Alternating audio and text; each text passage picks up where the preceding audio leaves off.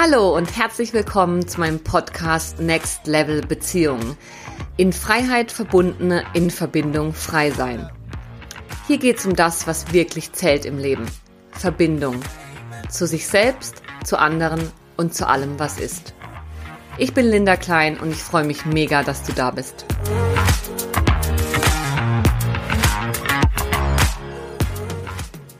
Zeit heilt nicht alle Wunden, aber in jedem Fall heilt Zeit Verliebtheit. Sagt Kaya Magdalena in unserem bereits zweiten Podcastgespräch zum Thema offene Beziehungen. Du erfährst in dieser Folge, was es wirklich braucht, damit eine offene Beziehung gelingen kann, warum Schuldzuweisungen dir immer schaden statt nützen und wieso Verzicht so wichtig ist, wenn du Beziehungen offen leben möchtest wie das Gespräch mit deinem Beziehungsgegenüber über Erlebnisse mit anderen gelingen kann, welche Stolpersteine mit Don't Ask, Don't Tell verbunden sind und was passiert ist, als Kaya sich Hals über Kopf in einen anderen verliebt hatte. Und wenn du unsere erste gemeinsame Episode 21 vorab anhören möchtest, dann findest du die entweder in deiner Podcast-App. Der Titel war wie offene Beziehungen Wunden heilen können oder warum eine sichere Bindung nicht monogam sein muss. Und ich habe sie dir natürlich auch noch in den Show Notes verlinkt. Du kannst, musst aber nicht diese Folge zuerst hören. Du kannst sie beide separat und unabhängig voneinander anhören und dich inspirieren lassen. Aber ich wünsche dir auf jeden Fall ganz viel Inspiration beim Hören und möchte heute vorab noch die Gelegenheit nutzen, dir zu sagen, dass ich mich sehr freue, weil ich inzwischen wieder in der Schweiz in Luzern angekommen bin und dort einen wunderschönen Praxisraum untergemietet habe, wo ich ab sofort immer mittwochs Live-Sitzungen anbieten werde. Und ich freue mich super drauf, dass das schon geschehen ist seit letzter Woche und ich wieder voll drin bin, auch live zu arbeiten. Und online oder live, alleine oder mit deinem Beziehungsgegenüber, wenn du merkst, dass du Unterstützung möchtest, um in herausfordernden Zeiten dich weiterzuentwickeln, deine Beziehung weiterzuentwickeln, wenn du merkst, dass du an Grenzen stößt, was deine Bindungsmuster angeht, wenn leidvolle Beziehungsdynamiken sich wiederholen oder auch einfach, wenn du darüber reflektieren möchtest, wie will ich, wie wollen wir eigentlich heutzutage Beziehung leben, dann melde dich super gern bei mir und wir schauen, wie ich dich auf deinem Weg, auf eurem Weg dorthin, zu eurem Next Level oder zu deinem Next Level unterstützen kann. Du erreichst mich unter kontakt at linda-klein.com. Und jetzt erstmal wie gesagt, ganz viel Inspiration beim Hören und ganz viel Spaß. Ja, hallo und herzlich willkommen zur heutigen Podcast-Episode, in der ich mich sehr freue, zum zweiten Mal Kaya Magdalena zu Gast zu haben. Hallo Kaya. Und hallo Linda, schön hier zu sein. Ja, Kaya und ich haben vor eineinhalb Jahren im Januar 22 schon mal einen Podcast zusammen gemacht. Damals ging es darum, wie offene Beziehungen Wunden heilen können oder warum eine sichere Bindung nicht monogam sein muss. Und tatsächlich war das mit Abstand die beliebteste Podcast-Episode soweit. Und ich habe mir gedacht, lass uns da doch gerne nochmal anknüpfen und einfach nochmal und vertieft einsteigen in das Thema offene Beziehungen, Traumasensibilität, wie kann es gelingen, wie kann man sich sicher fühlen, weil es scheint, das wissen wir ja beide auch durch unsere Arbeit, einen Nerv der Zeit zu treffen. Von dem mhm. her super cool, dass du nochmal da bist. Mhm. Ähm, für alle, die dich noch nicht kennen, Kaya ist traumasensible Beziehungscoachin und zertifizierte NAM-Practitionerin. NAM ist ein traumatherapeutisches Verfahren, in dem wir beide ausgebildet sind. Das ist unsere zusammen, mhm. unser, wie heißt das? Mhm. Gemeinsamkeit. ähm, und ja, wenn du magst, lass uns doch direkt einsteigen. Mhm. Und zwar würde ich, glaube ich, als allererstes mal auf den Titel nochmal zurückkommen von unserem letzten Podcast, nämlich wie offene Beziehungen Wunden heilen können. Und dich mhm. fragen, Was glaubst du denn macht den Unterschied aus, ob mhm. offene Beziehungen Wunden eher heilen können oder aufreißen? Mhm. Ja, äh, schöne, richtig schöne Einstiegsfrage. Ähm, genau, ich freue mich total, jetzt einfach nochmal hier mit dir ins Gespräch zu gehen und ja, auch fort, fortsetzend einfach noch zu schauen, was, was habe ich vielleicht auch Neues jetzt in den letzten anderthalb Jahren gelernt. Mhm. Ja, ich, ähm, ich glaube zutiefst an das Heilungspotenzial von offenen Beziehungen. Ich glaube, damit fange ich mal an. Ich, ich glaube, also einfach, weil ich selber an, an meinem Leib und in meiner Seele erfahren habe, dass da ganz viel, ähm, ganz viel Altes und alte Wunden wirklich in der Tiefe natürlich berührt werden. Dann wären wir beim, beim Aufreißen, aber eben dadurch auch heilen können. Und was viele erfahren, ist ja wirklich so dieser Fast Track. Ja, also dass wenn man dieses Thema offene Beziehungen einmal aufmacht und dir fliegen die Themen um die Ohren. Das ist das, was ich von vielen einfach höre und es einfach wirklich ähm, sehr viel beschleunigt. Einfach weil die Intensität der Wunden, die berührt werden, oft enorm ist. Also die ist einfach echt, das geht wirklich ans Eingemachte, das geht an die Wurzel von vielen Themen. Und genau, das Schöne ist aber eben dadurch, dass, ne, dass die Sachen eben hochkommen und sich zeigen können. Und ich, ne, ich spreche hier von der ganzen Landkarte. Das kann an tiefen Selbstwertwunden, das kann Verlassenheitswunden, Vereinnahmungswunden, Grenzverletzungen, äh, Bindungswunden, also echt so das ganze, ganze Spektakel. Ähm, und ich sage, dass der große Unterschied dann kommt, wenn wir es schaffen, im Hier und Jetzt einen komplett anderen Umgang mit den teilweise aufkommenden traumatischen Erfahrungen aus der Vergangenheit ähm, wenn wir das schaffen, im Hier und Jetzt anders damit umzugehen, das heißt, nicht nochmal das Gleiche in der jetzigen Partnerschaft ähm, oder Beziehung zu wiederholen, dann können die Sachen heilen. Und ich bin der Meinung, was es dafür braucht, ist, ähm, sind extrem viele Qualitäten und damit meine ich zum Beispiel Qualitäten an miteinander präsent bleiben, mit den Wunden präsent bleiben, mit dem Schmerz präsent bleiben können, einen großen inneren Raum, der, der diese geballte Intensität beinhalten kann. Also auch ne, in, in Namen würden wir sagen, ein erwachsenes Bewusstsein, was ähm, so ein übergeordnetes Gewahrsein ist, wo wir, ne, wo wir, wo wir unseren verletzten Kindern, den Wunden, wo wir da eine Fläche haben, das zu halten. Ganz viel Wohlwollen, also ne, ganz viel Mitgefühl und Wohlwollen füreinander, dass wir in Partnerschaften uns da so so triggern und berühren. Und eben ganz viele Ressourcen, also viele innere und äußere Ressourcen. Ja. Und zu den äußeren Ressourcen gehören auf jeden Fall auch, haben wir die Zeit, haben wir eine gute, haben wir schon eine gute Streitkultur, Konfliktkultur, haben wir, ähm, machen wir gemeinsam innere Arbeit? Wenn ja, wie? Ähm, ne? Also so, das sind so äußere Ressourcen. Dazu gehört auch noch, haben wir andere Menschen, mit denen wir uns austauschen können die uns begleiten, so diese ganzen Steckteile sozusagen. Ähm, und wenn davon aber genug da ist, dann kann es echt wunder wunderschön werden. Mhm. Daran glaube ich einfach sehr tief und, und weiß es auch und liebe es auch. Mhm. Und sag, Kaya, wo, wo fängst du an, wenn ein Paar zu dir kommt oder ein Einzelnes zu dir kommt mhm. und sagt, mir fliegt das Ding gerade komplett um die mhm. Ohren? Ja. Gibt es so eins dieser Dinge, wo du sagst, hey, da lohnt es sich meistens zu beginnen? Gibt es eine mhm. Quelle, worauf die anderen Puzzleteile eher aufbauen können? Oder würdest du sagen, hey, es ist wirklich immer individuell? Mhm.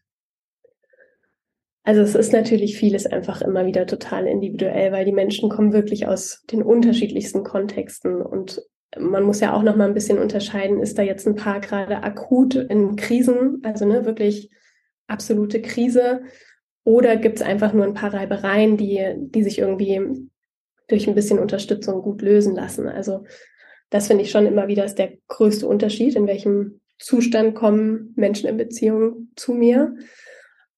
Und ich würde aber eigentlich sagen, dass immer fast der erste Punkt ist, ähm, einfach dieses riesengroße Ja zu haben für den, für, für das, was es in dir wachrüttelt. Also viele sind nach wie vor eben in dem, oh Gott, was stimmt mit mir nicht, dass das so viel mit mir ausmacht oder oh Gott, ich habe so Verlustangst oder ich bin so rasend eifersüchtig. Und da, wo ich eigentlich fast immer beginne, ist dieses und bleib da, bleib bei diesem stechenden Schmerz, dieser stechenden Verlustangst, bei dieser krassen Eifersucht. Und da, wo es am unbequemsten für dich ist, da gib dir ein Ja.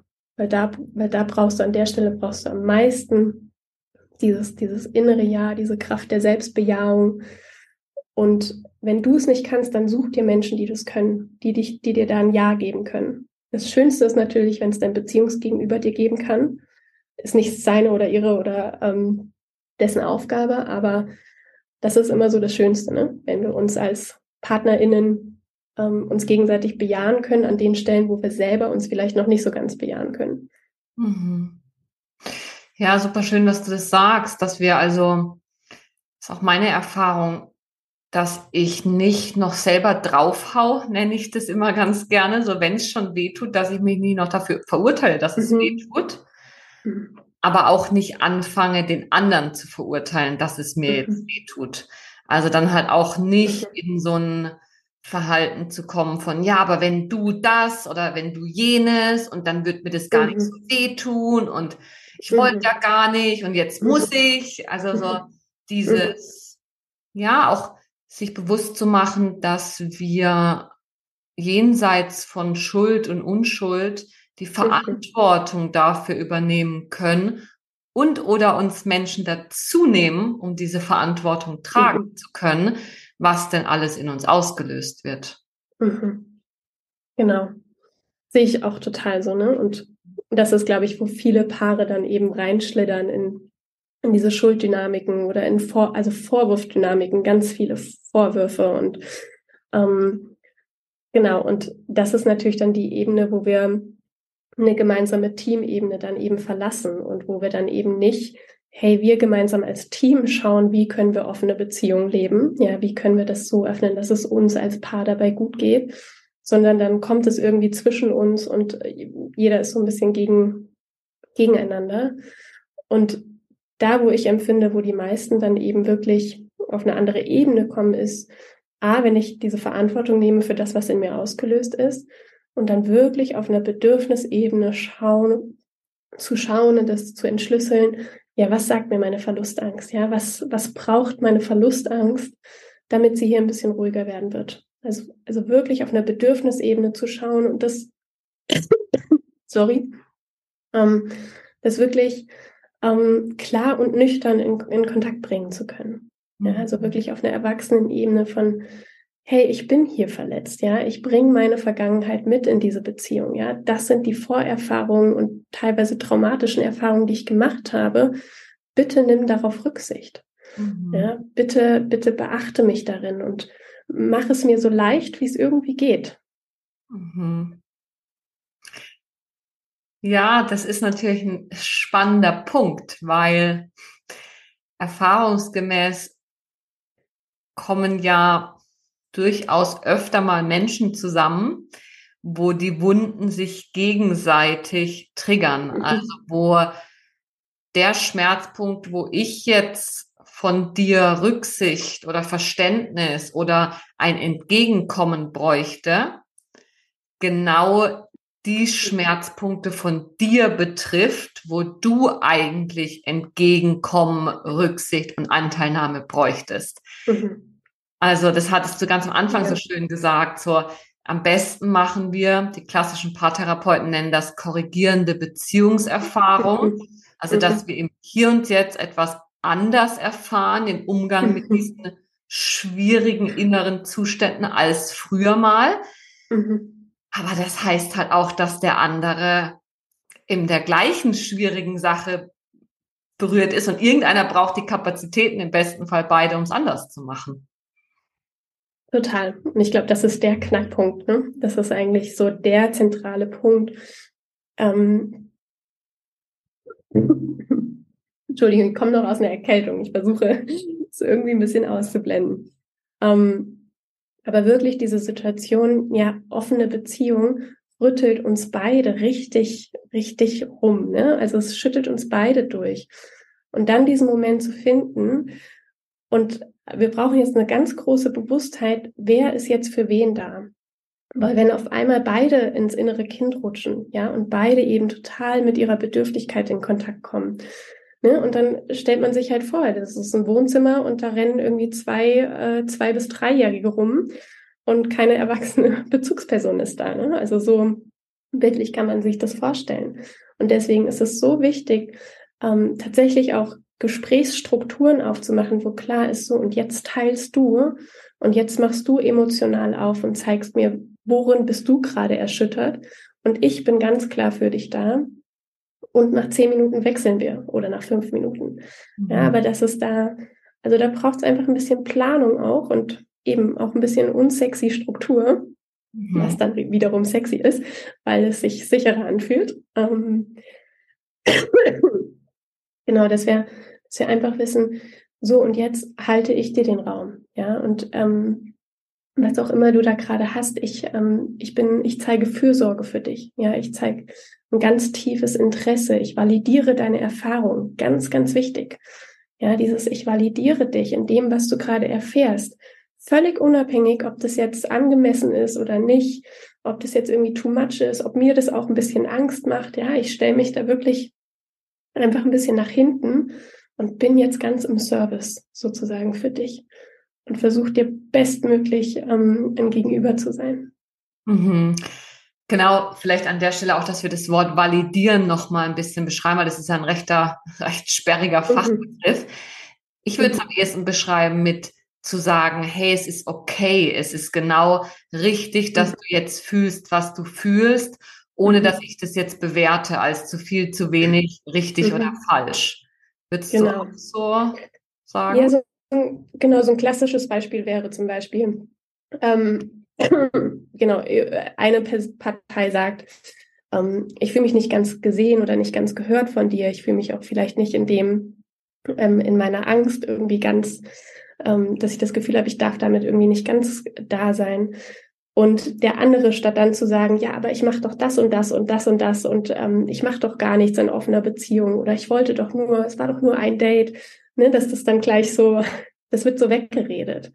Und mhm. dann, dann verpassen sich Paare. Also dann verpasst man diese Ebene von, ah, hey, ähm, in dir ist gerade wirklich was bewegt. Ähm, zeig mir mehr davon. Ja, er, erzähl mir davon. Und, und zwar auf einer körperlichen Ebene. Nicht auf einer Kopfebene, sondern gib mir Einblicke, wie dein Körper sich gerade von innen fühlt. Mhm. Ja, oder gib mir, beschreibe deine Gefühle. Hast du gerade Angst? Hast du gerade Terror in dir? Hast du gerade, die Welt geht unter in dir? Ähm, alles zieht sich zusammen, dein Herz ist zu, dein Bauch ist verkrampft. Also, ne, das so, weil dann erst, also nach dem Validieren kommt eben, also ein anderes Fachwort ist ja dieses Thema Einstimmung. Mhm. Dieses, sich wirklich auf den anderen Menschen einzustimmen und sich wirklich so rein zu versetzen, wie fühlst du dich gerade wirklich? Mhm. Und das ist auch so wichtig, weil man spürt das sofort, wenn der andere das macht. Man fühlt sich dann weniger alleine, ja, oder man fühlt sich auf einer viel tieferen Ebene gesehen und gehört und verstanden.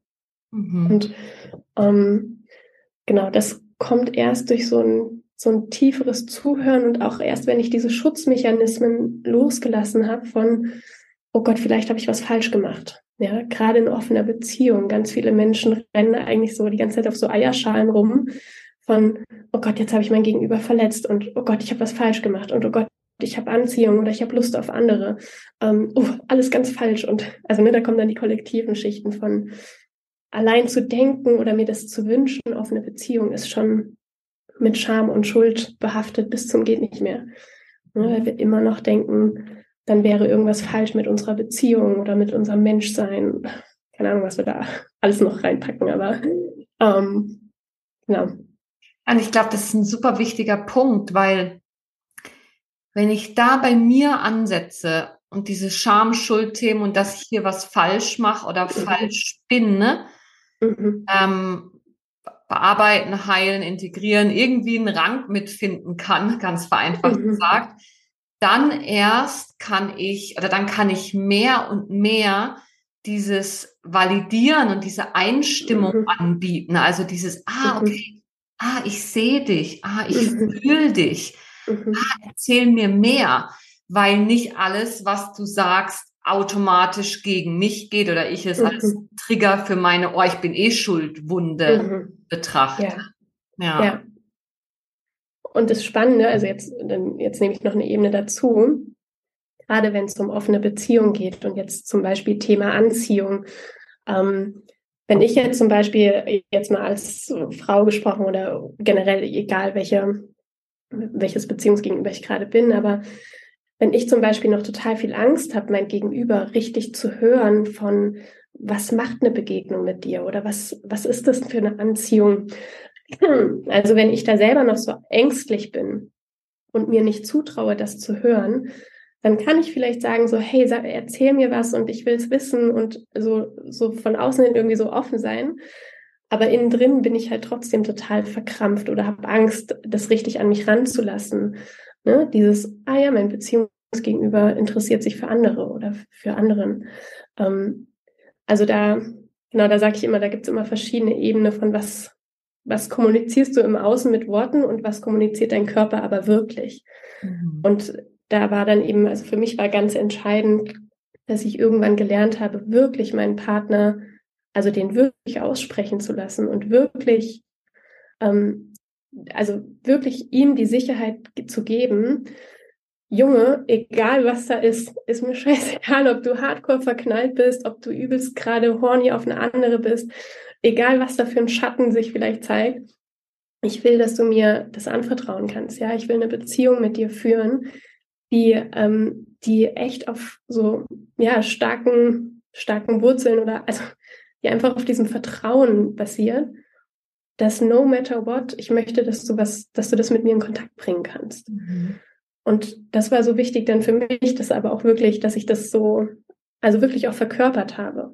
Ja, und dazu gehörte dann natürlich auch, ja, und wenn er es dann auspackt, dass er verliebt ist in eine andere oder irgendwie Anziehung zu anderen hat, dass ich dann auch da bleibe. Ja, dass ich nicht aussteige in mein Drama und irgendwie ausraste und irgendwie auf ihn drauf äh, mit Schuldzuweisungen oder mit meinen Emotionen, ne, so einfach so Dumping mache, von du löst es in mir aus, also hier, ähm, hier hast du es, hier klatsche ich es dir vor die Nase, ne, dass ich das eben nicht mache, sondern dass ich lerne, okay, ich bleib da, ich höre mir das an, ähm, ich kriege mit, wow, macht mega viel mit mir. Und dann gehe ich eben in die Verantwortung und schaue, gut, jetzt gehe ich vielleicht erstmal irgendwie aus dem Kontakt, kümmere mich erstmal darum oder frage direkt, wenn mir das möglich ist, frage ich direkt, ähm, oh du, das macht viel mit mir, kannst du mir kurz ähm, den Raum halten, damit ich fühlen kann, ja, damit ich meine Angst einmal durchlaufen lassen kann, dass ich einmal kurz weinen kann, weil irgendwie vielleicht eine Anspannung irgendwie sich löst, was auch immer das dann ist. Hm. Also, genau. Ich musste auf jeden Fall viel, viel noch Neues, Neues dazulernen. Oder, ja. Und sag mal, jetzt sind wir ja schon echt richtig tief drin an, mhm. wenn wir so drüber sprechen, was das eigentlich auch für ein komplexer Prozess ist in mhm. der Beziehung für jeden selbst, wie tiefe mhm. Wunden berührt werden, was für auch Kommunikationsebene mhm. damit drinstecken. Also das ist ja auch echt viel. Ja, ja, auf jeden Fall. Und glaubst du denn, ähm, es gibt Menschen, also ich, ich, ich erlebe öfter mal nicht unbedingt in meiner Arbeit, weil da kommen die, die haben Bock auf diese Arbeit und die sagen, mhm. I'm in, ich will das so. Aber ja. ich sehe schon auch öfter Menschen, die gerne all die Arbeit weglassen würden und sagen, ja, lass doch einfach ein bisschen Spaß haben. Mhm. Ist doch mhm. cool. Glaubst du, das kann funktionieren oder kennst du Menschen, wo das funktioniert? Hm, definieren funktionieren. Was heißt denn, was heißt denn funktionieren, ja? Also mhm. ähm, natürlich gibt es die Paare, die sich auf einer Ebene eingerichtet haben, ja, oder die auch irgendwie so eine Art offene Beziehung auch leben. Ne? So habe ich erst letztens ein Video drüber gemacht mit diesem ähm, Don't Ask, Don't Tell, ne? die einfach auch Ebenen weglassen von, ja, wir machen das, aber so richtig an mich ran lasse ich das nicht, weil wir klammern das einfach ein bisschen aus. Und es funktioniert für eine Weile oder auch für länger, ja. Ich habe selten Paare gesehen, wo das wirklich langfristig funktioniert hat. Also ich glaube schon, es handelt sich dann eher um Phasen. Ähm, aber es gibt die Paare, die sich auf einer Ebene so ein bisschen eingerichtet haben. Und ähm, genau, mir persönlich wäre das nicht genug. Ja, also ich bin so ein Mensch, ich möchte schon irgendwie, ich möchte in die Tiefe gehen, ich möchte irgendwie also ich, ich habe auch einen hohen, hohen Grad an emotionaler Nähe, den ich in meinem Alltag leben möchte. Ja, also ich möchte nicht irgendwie so mit meinem Partner und ähm, liebsten Menschen so, eine, so nebenbei irgendwie den Alltag gerade so gewuppt haben. So, ne? Ich habe echt Bock mit ihm mich verbunden zu fühlen, mich ihm nah zu fühlen. Ich habe Bock auf Sexualität mit ihm, ne? wo, wo es für mich einfach viel emotionale Nähe für braucht, damit das, ne, damit unsere Sexualität irgendwie läuft. Ähm, genau, das heißt also, ich könnte es nicht. Mhm. Und genau, ich kann, genau, es gibt Paare, für die das bestimmt funktioniert. Ähm, wie glücklich und erfüllt die dann dabei sind, hm, weiß ich nicht, ne? Kann ich nicht beurteilen.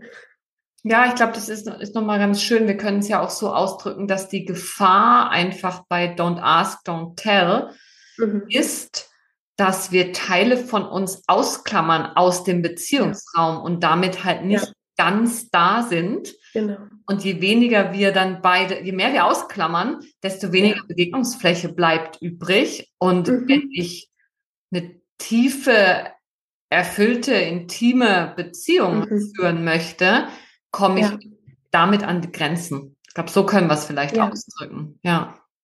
Ja, und die Gefahr, dass dann eben doch sich ne, mal, vielleicht ist es dann am Anfang irgendwie nur ein Teil, der sich irgendwie so ein bisschen rauszieht aus der Beziehung. Aber lass dann mal ein Mensch kommen, wo es richtig knallt und funkt und Verliebtheit. Und dann ist man ganz schnell mal irgendwie so weit aus der Beziehung schon draußen, dass dann der Weg zurück einfach einem wirklich schwerfällt. Und ich glaube, das ist, ähm, ne, so ist ja auch so ein bisschen, wie ich über Sicherheit denke, dass wenn die Bindung im, im Hier und Jetzt sich stark und stabil anfühlt, ähm, das gibt so eine Sicherheit im System. Ich glaube, jeder Mensch kennt es, wenn man weiß, oh, ich, ich vertraue dir, ich vertraue uns, ich vertraue unserer Paarebene, dass wir irgendwie Schwierigkeiten gewuppt kriegen, ne?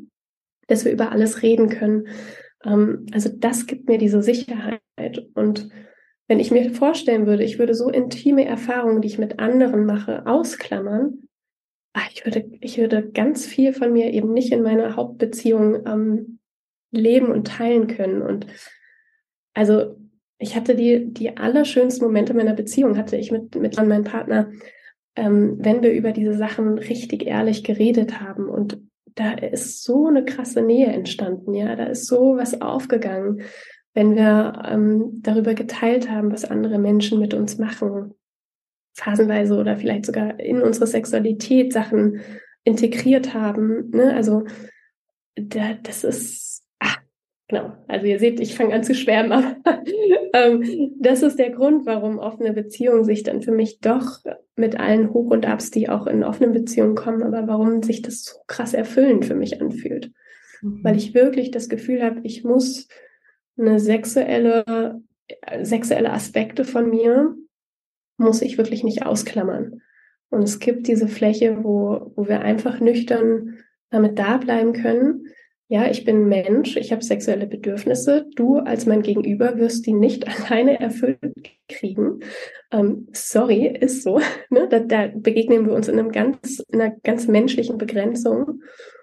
Und jetzt mich mit dir austauschen zu können, ähm, was ich vielleicht noch in meinem Leben für sexuelle Erfahrungen machen möchte, was ich noch mit anderen oder was andere mir auch geben können. Ähm, Genau, und, und da eine Begegnungsfläche dann in der Partnerschaft zu haben, das erlebe ich als extrem erfüllend und dafür bin ich immer wieder total dankbar. Hm. Was von dem Ganzen wir dann konkret ausleben, ist nochmal eine ganz andere Sache. Ne? Also nur das, um das mal gesagt zu haben. Also du meinst, was von all dem, was man miteinander teilt, was es auch an Fantasien, Vorstellungen, Ideen ja. gibt, was davon dann wirklich in die Tat umgesetzt werden muss? Genau. Ja, das ist dann nochmal eine ganz andere Schiene. Erstmal geht's, also ich finde, ganz viel geht's erstmal um dieses innere Befreien, sich das überhaupt zu erlauben. Mhm. Ja, und überhaupt zu lernen, als Paar da äh, eine Kommunikation und eine Sprache für zu finden. Das fängt bei ganz simplen Sachen an. Mit eben, ne, der, der Mensch, also ich begegne einem Mensch irgendwie im, im Club oder keine Ahnung, auf der Straße und, ne, und ich merke, uh, der ist aber interessant. Ja, oder ich habe ein Gespräch mit jemandem, der vielleicht irgendwie erst gar nicht so, so gar nicht in mein Beuteschema passt und merke dann, oh, das Gespräch, da war eine besondere Verbindung. Ja, ich habe Neugierde auf den Menschen. Ähm, ich würde das gern verfolgen. Also so, mhm. genau. Mhm. Ja, ich habe meiner Erfahrung nach, ist das auch hilfreich, um äh, die Triggergefahr zu verringern, wenn wir uns darauf einigen, dass wir erstmal über die Dinge sprechen und sie gemeinsam auf den Tisch legen, ohne dass ja. es sofort heißt, dass die Dinge ausgelebt werden müssen, mhm. dann kann mhm. das hilfreich sein für die Partner, sich das erstmal anzuhören und dann so wie neugierig als Forscher von außen drauf zu gucken, mhm. zu betrachten, ne? im ersten ja. Schritt, bevor man darüber redet, wer das wann wie umsetzt. Mhm. Total. Also das ist ja auch einer unserer goldenen Regeln oder Vereinbarungen, nenn's wie du willst. Also wir nennen es eigentlich eher Vereinbarungen, nicht Regeln. Ähm, dass ähm, wir unsere offene Beziehung auf der Grundlage führen, es passiert nichts im Außen, ohne vorher das Konsens vom anderen eingeholt zu haben. Mhm. Das ist eigentlich so, das ist eine Basis. Und als wir das mal endlich irgendwann in der Anfangszeit ähm, als eine Vereinbarung aufgesetzt haben, Ihr glaubt nicht, wie viel äh, Anspannung und Ängste aus meinem System da abfließen konnten. Weil ich einfach wusste, mich, mich überrascht nichts unerwartet. Ich werde hier nicht vor vollendete Tatsachen irgendwie, ähm, ähm, sondern wenn was irgendwie ansteht im Außen, also wenn Leon eine Erfahrung mit jemand anderem machen möchte, dann werde ich, dann wird das eine Woche oder also mittlerweile ein bisschen kürzer, ne? Am Anfang irgendwie mehrere Wochen vorher wird das irgendwie auf den Tisch gepackt, dann bewegen wir das gemeinsam, dann schauen wir, oh Gott, was macht das mit mir? Ähm, ne, Im nächsten Schritt schauen wir, kann ich dafür ein Ja geben oder nicht? Wenn ich noch kein Ja geben kann, brauche ich noch an extra ähm, Halt im Außen. Ja, brauche ich gerade in der Bindung mit Leon noch mal mehr Innigkeit, noch mal mehr Verbundenheit, noch mal ein größeres Level an Commitment. Ähm, brauche ich einfach ein Support-System von eine Freundin ist erreichbar oder was auch immer, ne?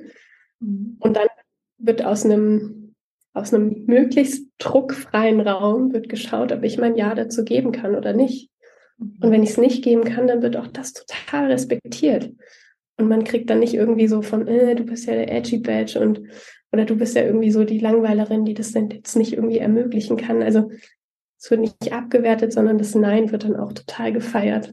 Mhm. In, nämlich aus der Haltung heraus, wenn ich mit dir in Beziehung bin, möchte ich nichts von dir, wo du irgendwie über deine Grenzen gehst.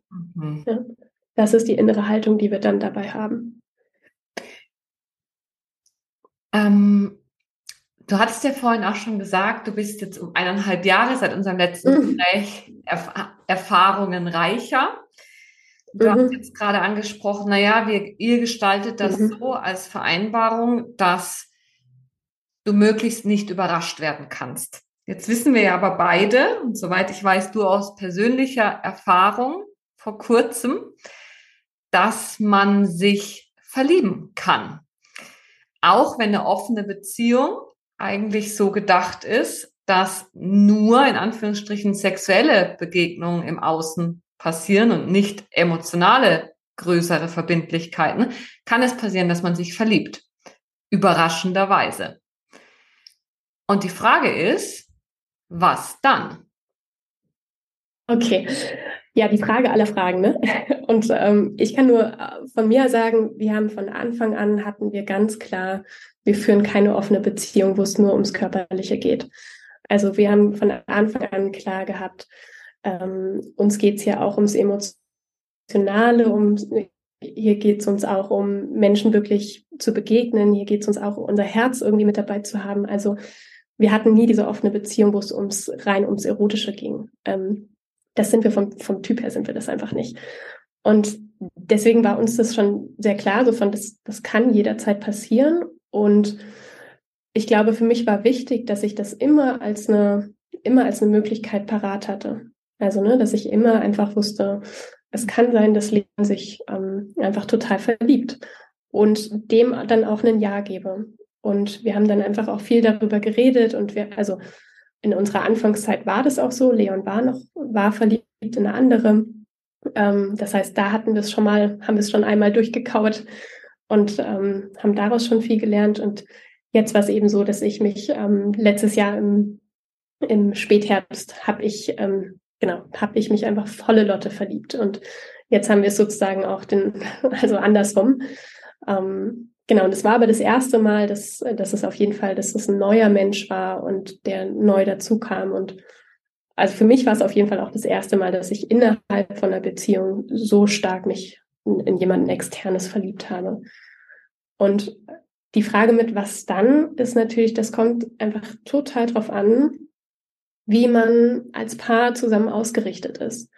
Und Leon und ich, wir führen eine offene Beziehung, also wir führen keine polyamore Beziehung. Das heißt, wir hatten von Anfang an ganz klar die Ausrichtung, wir wollen ähm, das Hauptpaar sozusagen bleiben. Also ne, wir wollen eine Hauptbeziehung führen. Wir ähm, haben ein kleines Kind, ja, wir sind Eltern. Und zwar klar, wir brauchen diese Sicherheit, dass ähm, unsere Beziehung auf jeden Fall eine Beständigkeit hat, dass wir auch ein gewisses Vorrecht füreinander haben. Ähm, genau, quasi auch so ein bisschen Nummer eins. Und ja, rückblickend kann ich sagen, das, das schleudert durch. Ja, sei mal verliebt und für meine Hauptbeziehung. Also es schleudert einfach durch und es war wahnsinnig intensiv. Ich habe auch viel Rotz und Wasser geheult, weil es einfach auch schmerzhaft war, ähm, weil ich erstmal irgendwie damit klarkommen musste von, oh krass, ähm, mein Herz ist auf einmal für jemand anderen aufgegangen und mit diesem anderen werde ich nicht so eine Beziehung führen können, wie ich es mit Leon führe und habe mir da dann auch erstmal eine Trauer erlaubt, ja, oder habe mir da auch erstmal erlaubt, ähm, ja, dass ich das alles erstmal so setzen musste. Und natürlich muss man immer parat haben, Verliebtheit ist und bleibt ein, Hormoncocktail. Ja, das, diese Ebene muss man mit dabei haben. Ja, also, ne, dass man da nicht mehr ganz gerade sieht und ähm, eine rosarote Brille auf der Nase hat und total hormongeflutet ist. Also diese Ebene muss man so ein bisschen dabei haben. Ähm, und es gibt genug Experten, die sagen, treffe keine wichtigen Lebensentscheidungen aus einer Verliebtheit. Ja, und ähm, Leon und ich haben, haben dadurch, dass wir jetzt, also dass wir jetzt nicht komplett neu waren mit Verliebtheitsgefühlen in unserer Beziehung, ähm, war einfach klar, wir, wir bejahen das erstmal, ja, also dass ich mich darin immer wieder total bejaht fühle und mir immer wieder von Leon auch eingeholt habe, hey, ist es okay, dass ich jetzt diese Verliebtheitsgefühle habe? Und gleichzeitig mussten wir natürlich total schauen, wie bleibt unsere Bindung jetzt bestehen? Ja, wie, wie verlieren wir uns in dem Ganzen nicht? Mhm. Ähm, genau, und das ging mal, mal mehr, mal weniger gut. Ja, weil du ja. sagst es ja auch, in diesem Hormoncocktail ist es ja auch normal, dass man dann eben doch die Gedanken daran hat, was wäre, wenn ich jetzt mit dem anderen ja. diese Beziehung anfange? Was wäre, wenn ich jetzt das hier hinter ja. mir lasse und in, in, in mhm. so Horizont reite mit dem neuen Mann? Mhm. Genau, die, also so am, am, Hochpunkt der Verliebtheit kann ich nur sagen, ne, also äh, alles in meinem Körper wollte zu diesem anderen Mann. Ja, mein, mein Körper, mein, mein Herz, also ne, das war schon ist ein extrem starker Sog.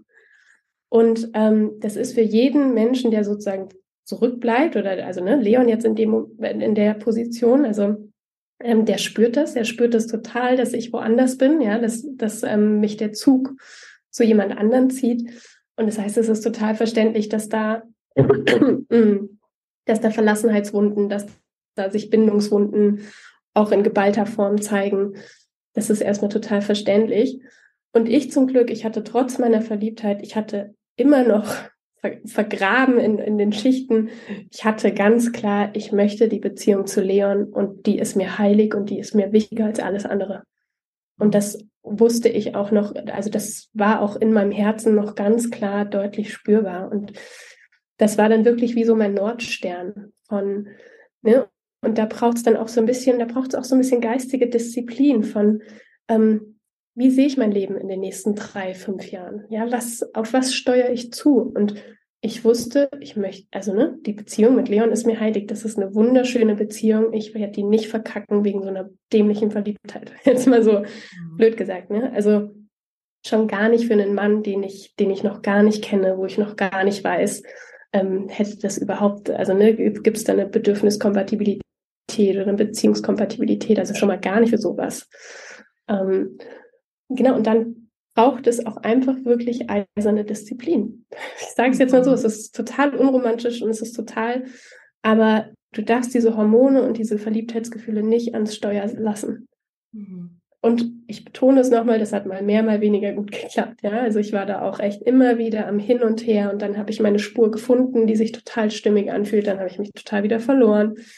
Ähm, und ähm, für Paare, die vielleicht jetzt gerade in so einer Situation sind, gebt euch Zeit. Also da ist tatsächlich, ne, ich halte nichts von dem Spruch, Zeit heilt alle Wunden, aber Zeit heilt auf jeden Fall Verliebtheit.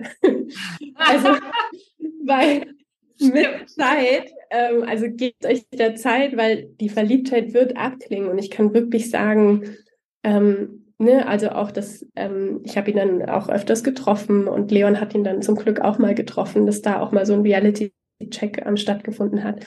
Und ähm, mit jedem Treffen kam da mehr Boden und mehr Realität rein und mehr Erdung auch. Also gebt euch da wirklich Zeit. Und eine Verliebtheit klingt auch wieder ab. Mhm. Und du sagst, es war im Spätherbst. Jetzt ist Anfang mhm. Sommer. Wir mhm. haben ein halbes Jahr später. Wie, wie ist es denn jetzt darum bestellt für dich?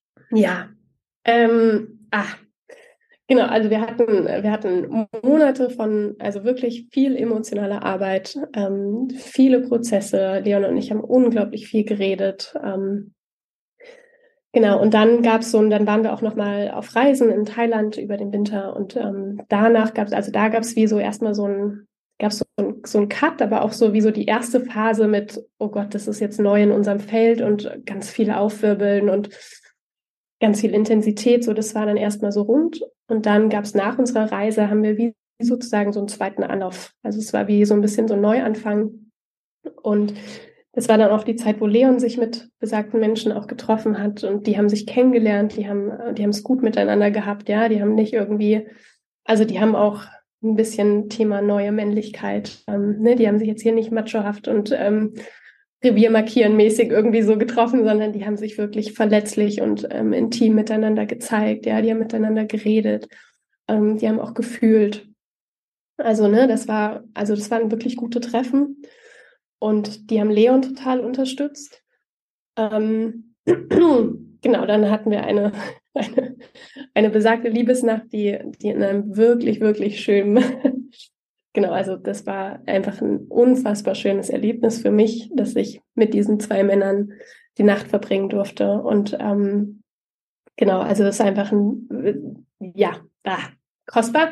Ähm, Genau, einfach, also was so wertvoll ist, dann auch ein bisschen auch unsere Ernte. Also wir alle drei haben wirklich reingeackert. Ja, wir haben alle, also auch der, auch der dritte Mensch, für den war das auch ähm, absolut nicht eine leichte Zeit. Also weil bei ihm ging auch total was auf und für ihn war das auch nicht leicht, dass ich einfach in, in schon einer bestehenden Beziehung mit Familie bin und dass es klar ist, dass wir jetzt hier keine Beziehung leben können. Also und wir haben aber alle die Arbeit gemacht. Also wir haben extrem viel reingebuttert, haben uns alle irgendwie wieder sortiert und zurechtgerückt und eben auch ein bisschen mit Disziplin, ne, den Gefühlen jetzt nicht irgendwie Freilauf gelassen, sondern wirklich ehrlich hingeschaut, was, was wäre möglich. Ähm, genau, und das hat sich einfach wie, ein riesen, wie, so, wie so eine riesengroße Ernte und wie so ein Einfahren, bisschen auch eine Belohnung dann, so diese Liebesnacht, dass die dann so möglich war. Mhm. Ähm, genau, und das habe ich wirklich uns allen sozusagen verdanken, dass wir da alle wirklich viel an uns gearbeitet haben. Genau, und jetzt ist es ähm, weiterhin so, dass wir einen total schönen Dreierkontakt haben, dass wir alle sehr achtsam miteinander im Kontakt sind, dass ähm, es jetzt immer noch nicht ganz klar ist, inwiefern die Zweierverbindung zwischen dem Menschen und mir, inwiefern die gelebt werden kann, ähm, weil es sich gerade zu dritt einfach deutlich stabiler anfühlt und wir uns da alle drei irgendwie dann gut gesehen und mitgenommen fühlen. Genau, also so ist auf jeden Fall gerade ähm, eine total viel, also viel wertschätzender Umgang und ähm, auf jeden Fall auch ein, also es ist emotional auf jeden Fall auch ruhiger geworden. Ähm, sehr viel mehr Erdung und genau. Ja, ja super schön. Danke vielen, vielmals auch, dass du das mit uns teilst. Ja. Das natürlich auch, ja, das gehört dazu. Wenn ich mich entscheide, ja. wenn wir uns entscheiden, in offenen Beziehungsformen, welche Art auch immer mhm. zu leben, ja. dann heißt das im besten Fall auch eine Entscheidung für all die Prozesse, die damit einhergehen. Und ja. da gibt es ganz viel, ähm, da passiert ganz viel im Schönen, in diesem mhm. Kostbaren. Da gibt es dann sogar eine Nacht zu dritt. Und, ja. dann, und aber eben auch die Arbeit, die da dahinter steckt, die es eben ja. auch zu, zu sehen gilt. Ja. Und ich glaube, wo ich gerade spüre, was mir gerade ganz wichtig ist, ist zu sagen, dass du da natürlich next, next level unterwegs bist, was solche Konstellationen im Umgang damit betrifft. Und ja. dass du, liebe Zuhörerin, lieber Zuhörer, wenn du da jetzt gerade zuhörst und merkst, mhm. oh mein Gott, ich kann das nicht, dass du genauso richtig und genauso gut bist, wie du bist. Ja, Sei es, du bist am Versuchen, weil du oft mhm. irgendwie lebst und es knarrt aber, oder sogar du sagst, hey, mich käme das gar nicht in Frage. Also, dass wir, deswegen fand ich es so schön, dass du auch die Arbeit, die da dahinter steckst, ja. deutlich machst. Ja. Und dass wir glaube auch immer berücksichtigen dürfen und das tun wir und wir sagen es aber nochmal mhm. explizit für unsere Zuhörerinnen, ja. dass das eine höchstpersönliche Entscheidung ist, ob ich in dieses mhm. Feld überhaupt eintreten will und wie ja. ich es dann gestalte und so weiter. Mhm. Total. Richtig schön, dass du es nochmal sagst. Ne? Also, und, und ich mag das wirklich, also ich glaube, es sind fast sieben Monate jetzt, ja. Also es sind, ähm, also es waren wirklich zähe Monate. Und ähm, die wirklich auch, ja, die, die schwierig waren. Und ähm, ich finde es so wichtig, das auch ehrlich, ähm, ja, wirklich ehrlich zu benennen, wie viel Arbeit es ist. Und eben vor allem, also weil du auch gesagt hast, ja, eben nicht jetzt so dieses, ähm, also vor allem nicht in so ein Vergleichen zu rutschen, sondern wirklich wertschätzend mit sich selber umgehen und diese ehrliche Selbsteinschätzung zu haben, ja, wo stehe ich denn gerade? Ja, wo stehe ich wirklich auf meinem Weg? Was, was kann ich schon und was nicht? Und ich kann sagen, dass auf meinem Weg ganz am Anfang ähm, es unglaublich wichtig war, dass ich einmal ein ganz klares Nein zu dem ganzen Feld hatte. Und das auch einmal, ne, also dass ich einmal auch mich ganz hingestellt habe von Nein, ich will das nicht. Und ähm, darin mich wenigstens einmal total bejaht habe, ähm, damit dann überhaupt erst von mir aus wieder, also wirklich von meinem Inneren dann wieder einen, okay, und ich möchte es doch. Mhm. Also ich weiß nicht, ob das verständlich ist, aber ich hatte am Anfang ganz große Widerstände und ganz viel, ganz viel Nein gegen die ganze polyamore Szene und alles, was mit Nicht-Monogamie und ähm, so zu tun hatte. Und ähm, das finde ich so wichtig, sich da wirklich diese, dieses Nein, wenn sich das auftut, sich wirklich zu erlauben mhm. und die Erfahrung zu machen, dass man damit auch geliebt ist. Ja. Mhm. Also das ist, das ist die andere Erfahrung, dass auch wenn du gerade in deiner Partnerschaft irgendwie und du merkst, oh, du hörst die ganze Zeit nur Widerstände oder die ganze Zeit kommt so ein, oh, es kommt kein klares Ja dazu. Das schönste Geschenk, was du machen kannst, ist den Menschen damit so richtig zu lieben. Und zu sagen, hey, ich, ich höre dein Nein und ähm, ich bejahe dein Nein auch. Mhm. Hm. Ja. ja, genau, dass beide dieses Nein bejahen. Ich, die das vielleicht habe, weil ich, also heutzutage mhm. ist es ja fast schon modern, offene mhm. Beziehungsformen zu leben. Und da mhm. kommen Leute wirklich in die Praxis, die sagen, ja, was stimmt denn mit mir nicht, dass ich das nicht kann? Ich müsste ja. das doch können. Ja. Also, dass ich mich selber bejahe, wenn da ein Nein ist, oder wenn da ein Ja ist oder irgendwas ah, dazwischen uns noch nicht klar ist. Mhm. Und im besten Fall auch mein Beziehungsgegenüber oder die verschiedenen ja. Beziehungsgegenüber das bejahen können, was ja. da gerade ist. Ja. Ja, oder auch die Konstellation von ja, der eine Mensch hat ein Nein und der andere möchte aber gerne und kann ich dann, obwohl ich das Nein habe, kann ich dann trotzdem mein Gegenüber in seinem Wunsch bejahen, dass, dass er oder sie es gerne möchte, ne, die offene Beziehung. Also ich finde, das ist dann, wo Beziehungsfähigkeit sich wirklich erst entpuppt. Ne? Wir müssen nicht immer das Gleiche wollen. Ja, wir dürfen zutiefst individuelle Wesen sein und wir dürfen komplett unterschiedliche Sachen wollen. Ähm, Und es gibt trotzdem noch einen Boden, wo wir uns treffen können oder wo wir in Verbindung damit sein wollen. Und das ist oft eben diese Brücke, die gespannt wird über die gegenseitige Bejahung. Mhm. Ja. Da frage ich super gerne nach, weil jetzt auch konkret wir beide als Therapeutin bzw. Mhm. Beziehungscoaches, die mit diesen Themen arbeiten. Wie ist deine Erfahrung, wenn du mit zwei Menschen einen Prozess gehst oder mhm. auch wenn die den Prozess gegangen sind, ist ja egal, ob wir da als Therapeuten dabei sind oder nicht.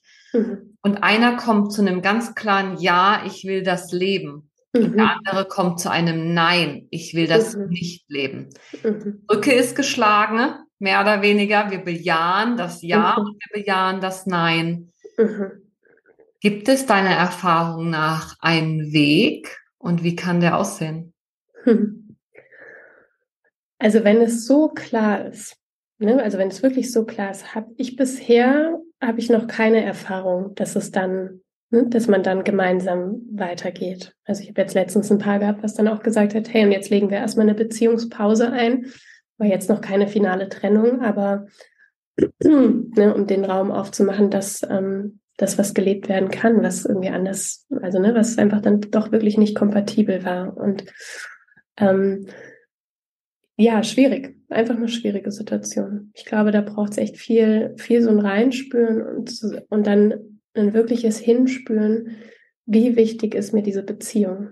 Ne? Also, oder wie, ja, welchen Stellenwert gebe ich unserer Beziehung? Mhm. Und ist die es wert, dass ich jetzt für ein paar Monate oder Jahre auch noch sage, hey, ich stelle mich hinten an? Ne? Also, wie, also auch so dieses, wenn es wirklich schon so eingemauert ist, ne, ich will's und ich, ich werde, ne, und es kommen manche Menschen zu mir, die haben kein, die haben kein Fünkchen mehr an Spanne, damit zu warten. Die haben das so lange aufgeschoben, sich das zu erlauben und die haben ja. das so lange weggepackt, dass die nur noch, ne, also ich zeige hier mit meinen Händen so einen kleinen, kleinen Bereich, ähm, also ganz, ganz wenig Raum mehr haben, um jetzt noch irgendwie einen Monat oder zwei Monate zu warten, bis das Beziehungsgegenüber soweit ist, sondern ganz viel Druck. Ähm, und das ist natürlich fatal. Da würde ich eigentlich jedem wünschen von, oh, wartet doch nicht so lange, das irgendwie mhm. anzusprechen und den Wunsch zu bejahen, wenn das dann am Ende bei rauskommt. Hm? Ähm, genau. Ja. Ja, danke, dass du es so sagst. Das ist genau meine Erfahrung auch. Mhm. Und was ich auch sehe, ist, dass es dann durchaus Paare gibt, die sich zum Beispiel aufgrund von einer jahrzehntelangen Beziehungsbiografie zusammen dann entscheiden, okay, ich, einer stellt seinen Wunsch zurück. Das ist meistens mhm. der, der die Änderung will. Mhm. Meistens sind das langjährig monogame Beziehungen, mhm. die irgendwann geöffnet werden wollen, mhm. ist einseitig. Und da ist meine Erfahrung, es ist möglich, wenn du diesen Wunsch nach einer Öffnung mhm. klar integriert hast und vielleicht auch Möglichkeiten siehst, wie du dir einen Teil dieses Wunsches erfüllen kannst, ohne wirklich in sexuellen Kontakt mit anderen zu gehen, dass es da Räu Möglichkeiten gibt und Räume zu sagen, okay, wir bleiben zusammen, wir bleiben in der monogamen Partnerschaft und ich verzichte da ein Stück weit drauf. Und ich glaube, da würde ich jedes Paar oder werde auch weiterhin jedes Paar immer einladen, das halt immer wieder neu zu prüfen. Und immer wieder zu schauen, ist das noch stimmig, mhm. egal in welche Richtung ja. man es entscheidet. Ja, ja, ich glaube auch, ne, diese, also was ich meinte mit Flexibilität ist, wie sehr gibt es eine Bereitschaft, damit im Kontakt zu bleiben, ja, und das nicht so ein Stein und, also ne, ein Stein gehauen zu haben, sondern wie sehr können wir flexibel immer wieder diese Frage äh, ne, in die Mitte von uns bringen und zu schauen, ist, ist es noch stimmig oder kippt es irgendwo auf irgendeiner Seite? Und was ich natürlich auch liebe, ist schon auch ehrlich zu schauen, ja, was steckt hinter dem Wunsch nach offener Beziehung? Weil wenn es wirklich einfach so ein Wunsch ist nach Autonomie, nach, ähm, boah, ich möchte jetzt hier mal irgendwie ein bisschen ausbrechen, was völlig normal ist in langjährigen monogamen Beziehungen, dann gäbe es aber durchaus andere Strategien. Ne? Also wenn man sich dann irgendwie mal eine Reise irgendwie bucht oder ähm, alleine irgendwie sich ein Abenteuer oder irgendeinen anderen Wunsch erfüllt, einfach um das so zu erleben. Ne? Ich bin ein eigenständiges Wesen ähm, in dieser Beziehung. Oder eben, wenn es so ein bisschen Bereitschaft gibt, dann wirklich niedrigschwellig anzufangen und ähm, wirklich sich niedrigschwellige ähm, Erfahrungen zu suchen. Ja, das kann ja mal ein Kuscheln sein. Also für monogame Paare ist das ja manchmal auch schon ähm, viel. Für manche ist das schon viel, ja. Und da kann man so gucken, was eben, was, was wäre was wirklich niedrigschwelligeres, was noch auch innerhalb des monogamen Versprechens irgendwie machbar ist. Mhm. Und generell empfehle ich das aber auch allen, die wirklich in die offene Beziehung ähm, umwand umswitchen wollen. Fangt niedrigschwellig an. Fangt um Gottes Willen nicht bei den großen Sachen an mit Übernachtung und äh, gleich Sex und bla bla. Mhm. Ähm, fangt bitte niedrigschwellig an. Mhm. Einfach aus Liebe zu euren Nervensystemen und ja. Ja, genau. Hm. Ja, Kai, ich merke, wir sind mittendrin. Ich könnte wieder stundenlang weitergehen, ne? obwohl es ja. schon Teil 2 ist. Ja. Ähm, und dennoch ist die Zeit begrenzt. Deswegen hm. gibt es etwas, das gerade noch hm. wesentlich ist für dich zum Mitgeben in Bezug auf hm. das, was wir jetzt heute so bewegt haben? Mhm.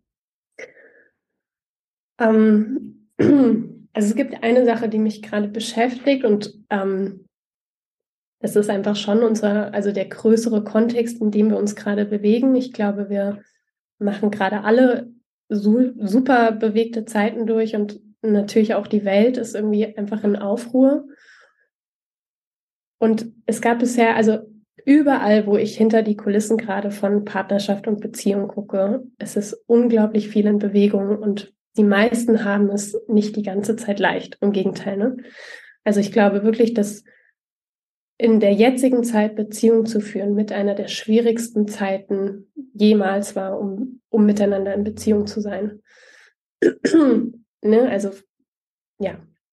Mhm. Und, und das richtig zu würdigen. Also richtig anzuerkennen, das ist gerade nicht nur schwer, weil du deine eigenen Päckchen aus der Vergangenheit hast, sondern auch der Zeitpunkt, in dem wir leben ähm, mit den ganzen Wandlungen. Wir lösen uns vom Patriarchat, die sexuelle Befreiung. Also es ist gerade wirklich, wirklich schwer.